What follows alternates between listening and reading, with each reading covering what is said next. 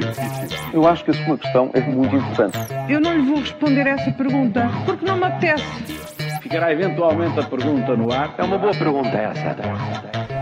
Começamos o dia e a semana a falar de coisas surpreendentes, burocracia sem fim, mas porquê é que prometem? Tempos difíceis, mas Paulo, começamos pelo bailinho eleitoral. É verdade, a diversidade eleitoral também já chegou à Madeira? Hum, a ideia é que sim, não é? Há claramente, pelo menos há claramente mais partidos em elegerem deputados. É, os números ainda não enganam. Há quatro anos o Parlamento Regional ficou com representantes de cinco partidos, agora foram nove os partidos que elegeram representantes.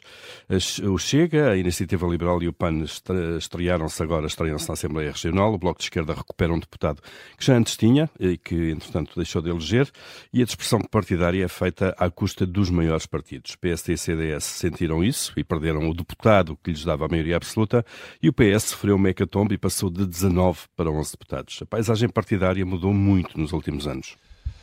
Haverá noção de que as pessoas estão a passar uh, o que estão a passar nestes dias difíceis. Ah, há cada vez mais gente a pedir ajuda. Hum. É, ontem li nos jornais que há cada vez mais pobres com cabazes incompletos e sem ajuda financeira para comer. Não é uh, para pagar as casas, é mesmo para comer. No Jornal Notícias lá, lá se diz que o Estado deixou de pagar um subsídio de 30 euros por pessoa em junho passado. A entrega de arroz e leite voltou a falhar este mês e na mesma página lia-se ainda que os pedidos de ajuda à Cruz Vermelha duplicaram no primeiro semestre. Afinal, tanto superávit, tantas contas certas, tanto orgulho no excedente financeiro do país, conseguido à conta dos impostos que todos pagamos e há cidadãos a quem o Estado não consegue pagar 30 euros como está previsto. Há governantes que, inebriados com os milhões que poupam, não se apercebem de que, como poucos euros são tão necessários a milhares de famílias. Se não têm vontade de cumprir, porque é que os políticos insistem em fazer promessas tontas? Ah, ontem tivemos mais um caso desses. Foi protagonizado por Miguel Albuquerque. É um dos casos de que se fala esta manhã, no rescaldo das eleições. O líder do PST Madeira disse durante a campanha eleitoral e por várias vezes que não governava sem maioria absoluta e que se demitiria. A coligação com o CDS ficou a um deputado da maioria e é evidente que não faria nenhum sentido que Albuquerque batesse com a porta. Por isso, lá teve ontem que recorrer à semântica para dar o dito por não dito, diz que vai agora garantir uma maioria absoluta que lhe permita governar com estabilidade. Trocando por miúdos, eh, tendo falhado o objetivo nas, nas urnas, vai tentar um entendimento com a Iniciativa Liberal ou o PAN, eh, que tem o deputado que lhe falta. Miguel Albuquerque, de facto, meteu-se em trabalhos que eram desnecessários. E a burocracia, afinal, serve a quem? Este é um problema do nosso país, Juca. É mesmo, andam uh, também a adorar discursos com as energias limpas, com o combate às alterações climáticas, com o investimento no ambiente e afinal as comunidades de energia renováveis, um projeto apresentado com bom e circunstância, tem 600 pedidos à espera do aval da Direção-Geral de Energia.